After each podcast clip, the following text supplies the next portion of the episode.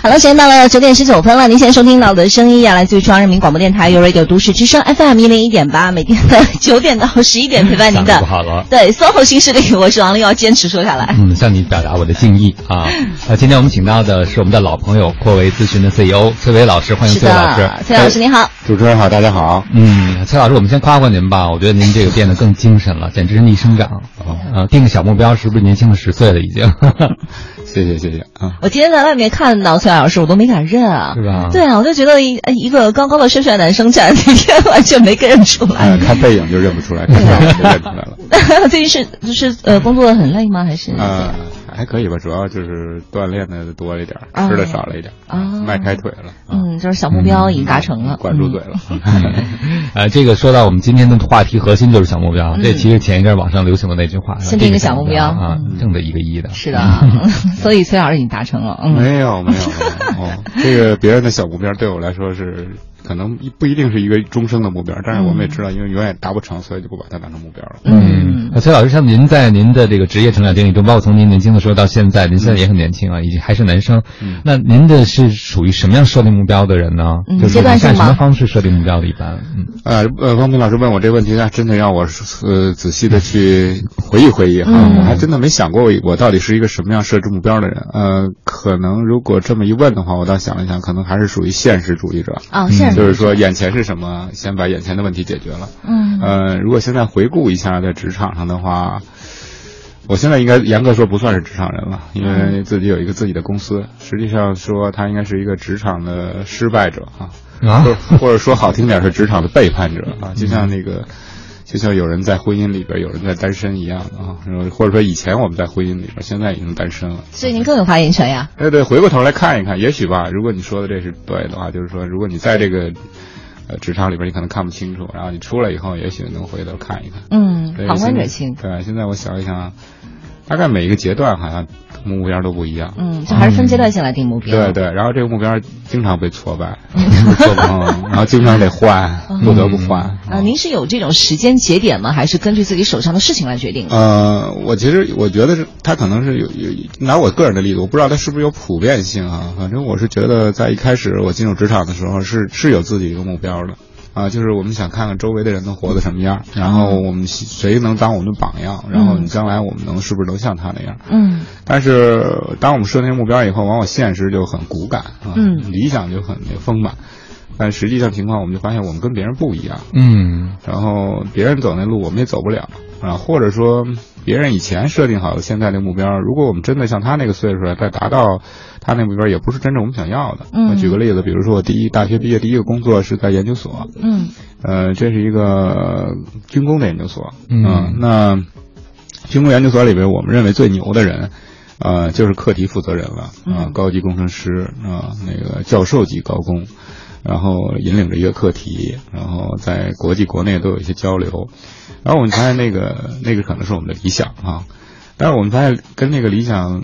差距还是很大，因为他们基本上熬到快五十岁才能做成课题负责人，啊那个时候我才二十出头，我就想二十多年才能这样啊。嗯另外，我也是觉得，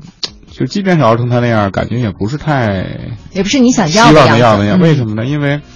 呃，我当时是一个小土豆，我经常帮这些大佬们，或者我们管他叫老板，因为他能申请课题经费嘛，嗯啊，就帮他们干活。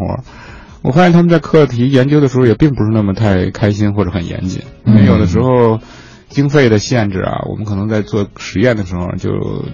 资源比较少，呃实验就不用太多，嗯然后最后的数据也都是拼凑，甚至有时候还拿着国外的数据来看一看、抄一抄，最后草草了了的就把这个课题给申报上去了。嗯我也感觉有点不太负责任啊，所以，嗯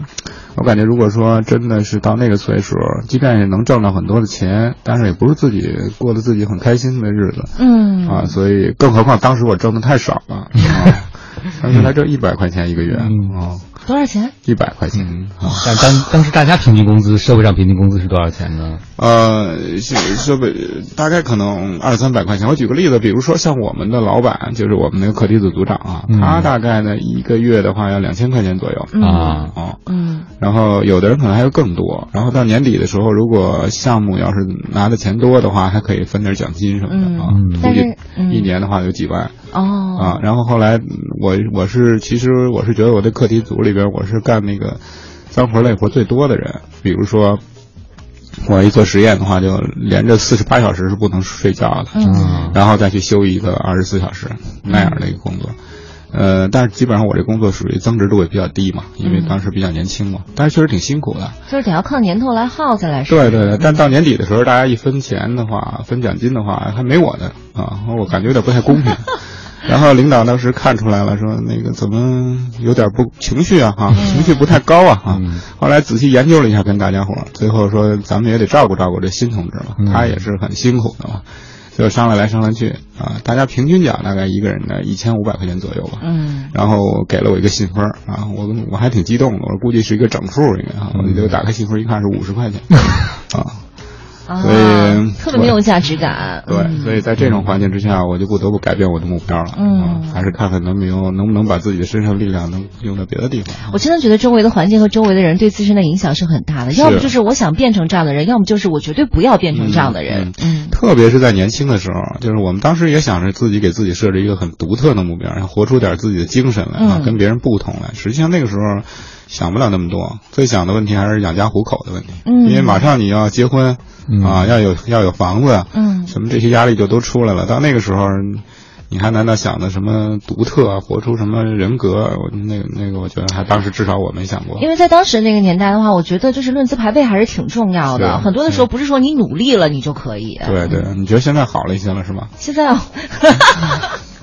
又要吐槽我，我觉 得现在会稍微 好一点了。啊，那好危险的问题社会进步。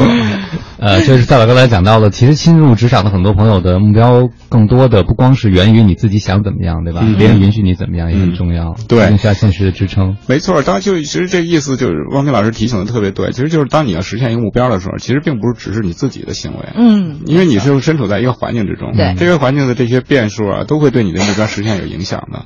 所以我们在设置目标的时候，也考虑环境，考虑自身的一个情况。嗯，但有些，比如说你看网上的那些励志文、鸡汤文的时候，可能都让你做更大的梦。嗯就是说你之所以还陷在原地，是因为你你梦想还不够大，你目标还不够大，那你不相信自己能走到那儿，你怎么可能往那儿走呢？嗯，呃，我不知道那种鸡汤嗯到底是怎么样，但是有的时候我是它，我觉得它有励志的作用，但是对我们真正自己目标的设定和实现呢，可能还要自己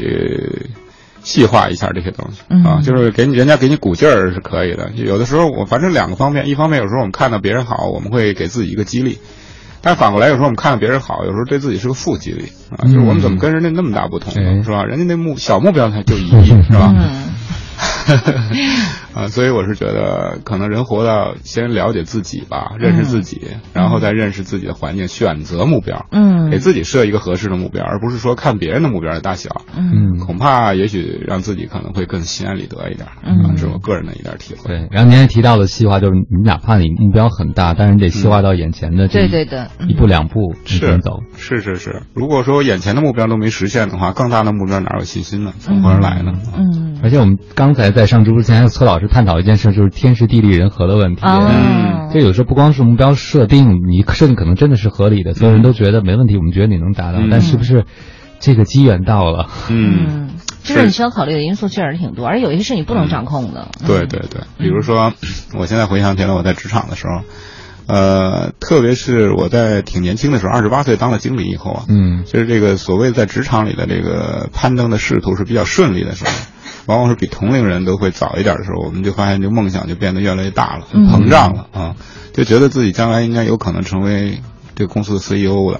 啊，而且把这个作为目标了。嗯呃，然后现在看起来就是挺滑稽的啊，就觉得这根本不可能的事儿啊，所以有的时候这个人呢，他也会根据环境的顺境逆境而产生变化啊嗯，然后或者走过以后的路啊，回过头再看的话，也觉得。呃，当时是很滑稽的，所以现在也许今天这个节目的价值在于，就是说一个原来失败过的人谈谈他失败的经 历，以便大家不要那么像他一样曾经经历那么多的失败痛苦。您说完之后，我的感觉就和听到那位富豪说限定小小目标赚一个亿是一个概念。哎呀，有点高处不胜寒了。 各位好，欢迎回来，您正在收听的这个声音依然来自搜狐新势力 Radio 都市之声 FM 一零一点八，我双斌。我是王琳，此刻陪伴我们坐在直播间的嘉宾依然是我们阔维咨询的 CEO 崔伟崔老师，崔老师您好。哎，主持人好，大家好。欢迎崔老师，我们有位听友说了哈，就啊觉得您的这个人生收获是相当丰满和有价值的啊，他觉得您真是太谦虚了。他不说敢，顺境经历太多的人，反而机缘到的时候，可能就经不住莫名的一叫。嗯哎，其实说到小目标，很多年轻的朋友觉得最大的障碍就是自己设定的目标，却经常无法实现的时候，他们就会怀疑：我还要坚持这个目标，我还要调整。就是什么时候该把目标放得再小一点，什么时候该坚持，只是我还差这个临门一脚和最后一击。嗯这个评判可能是一很多人成长过程中都一直很苦恼的一个问题。对啊嗯，您会在什么时候选择坚持，什么时候选择放弃？有自己判断标准吗？还是感觉？啊，这个是问题，还是真的挺有意 思的啊。我举个简单的例子吧，我觉得有的时候这个目标吧，它只跟自己有关系的时候，相对好一点儿。嗯呃就是说你可以通过自己的努力，然后因素更多一点儿，然后就可以取得成功，或者说再调整。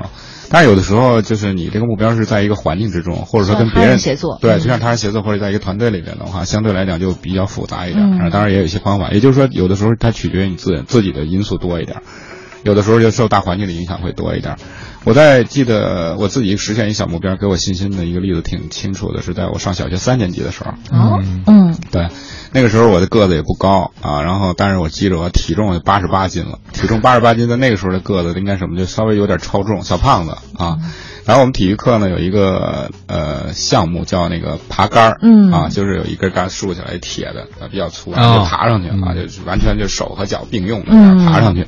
爬杆儿的那个高度是六米，你必须要爬六米，大概两层楼左右吧啊，才算达标啊。然后。呃，刚上课的时候，有人就很快就爬上去了，在我那班里头。然后我呢，就基本上爬不上去，连、嗯连连攥住这杆儿，那腿在那杆儿上反正使不上待待一会儿劲儿都使不上劲儿嗯啊。反正总之就不行。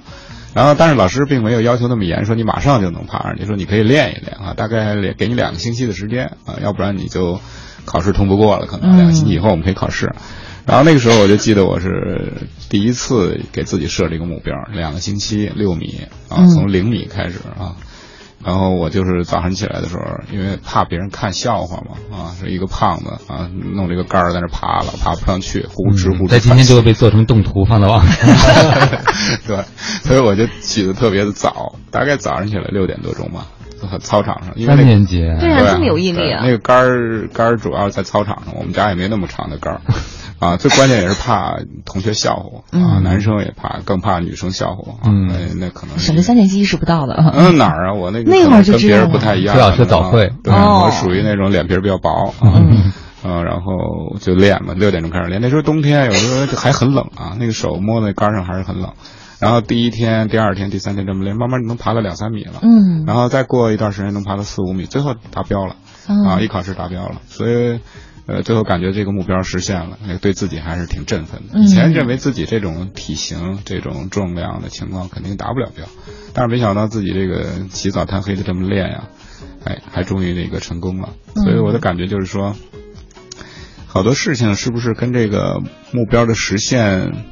呃，调整都有关系。假如说我们给的不是两个星期，我们给的是一个星期，嗯，嗯，恐怕就实现不了了。嗯啊，然后到那个时候，一个星期有可能没准只能爬两三米，最后不得不放弃了。所以这个目标有时候可能，如果有可能的话，可以自己调整调整，或者老师给的时候啊，就老师相对比较专业一点，嗯估计你练两个星期也差不多能练上，也不是什么太难的。哎，这个是可以。还有一个就是自己，其实这个爬杆儿吧，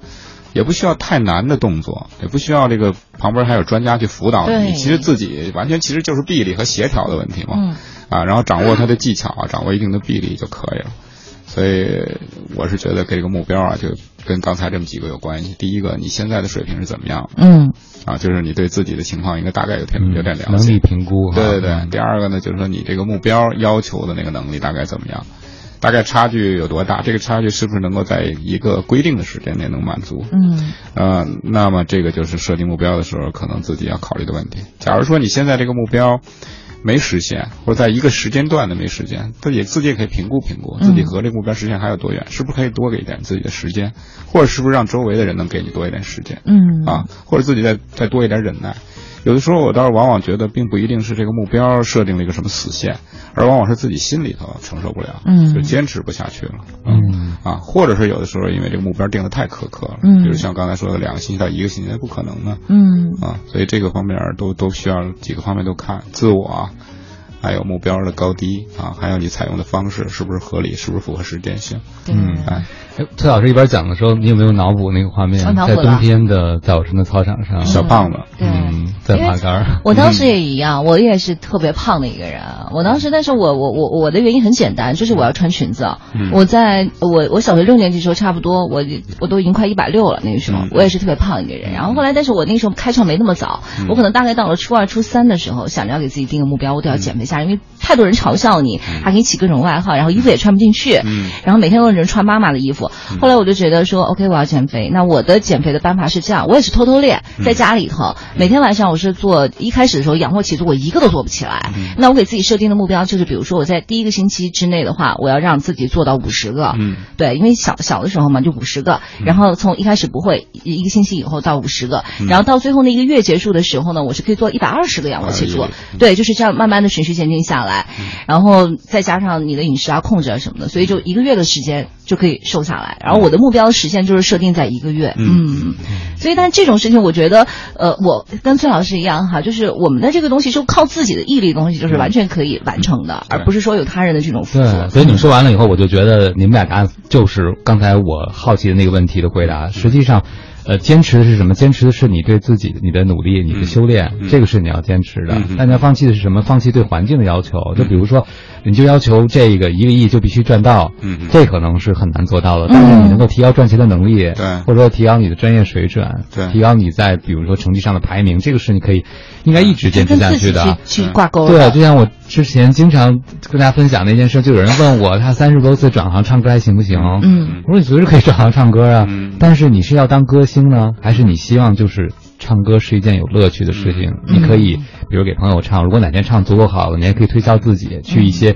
需要驻唱的地方去唱歌。嗯但是如果你要三十岁，你告诉我你要当歌星，嗯这个目标我觉得就很难通过你简单的自身努力就可以做是到，对不对？呃，对，汪斌老师其实还谈到另外一个问题，但是到底我们要什么？对对对我们是要目标的结果呢，嗯我们还是要实现目标自我成长的过程？对，我现在看起来呢，其实结果也许是别人给你定的，嗯这个有的时候重要，有时候可能不见得重要。嗯但是你觉得这个目标的大方向是对你的成长和提高有好处的时候，你在这个过程中不断自己努力，自己跟自己去比较，嗯然后实现目标了以后的一个这段过程，你已经比前段一段时间进步了，正是你所希望的，我觉得这就是成功了。啊，嗯，这是挺有意义的，这个目标也就有意义了。对，至于说真正最后你挣得到一亿还是挣不到一亿，我觉得那不重要。嗯，挣到一千万也行啊，为什么 非要挣到一亿呢？那个三年级的事儿，我刚才还特别想八卦再问一句，就为什么让您印象这么深呢？嗯，第那个一次给自己定目标嘛，对，那个是我觉得第一次觉得，如果这个事儿如果干不好的话，会觉得比较羞涩、羞怯啊，嗯就是感觉丢脸。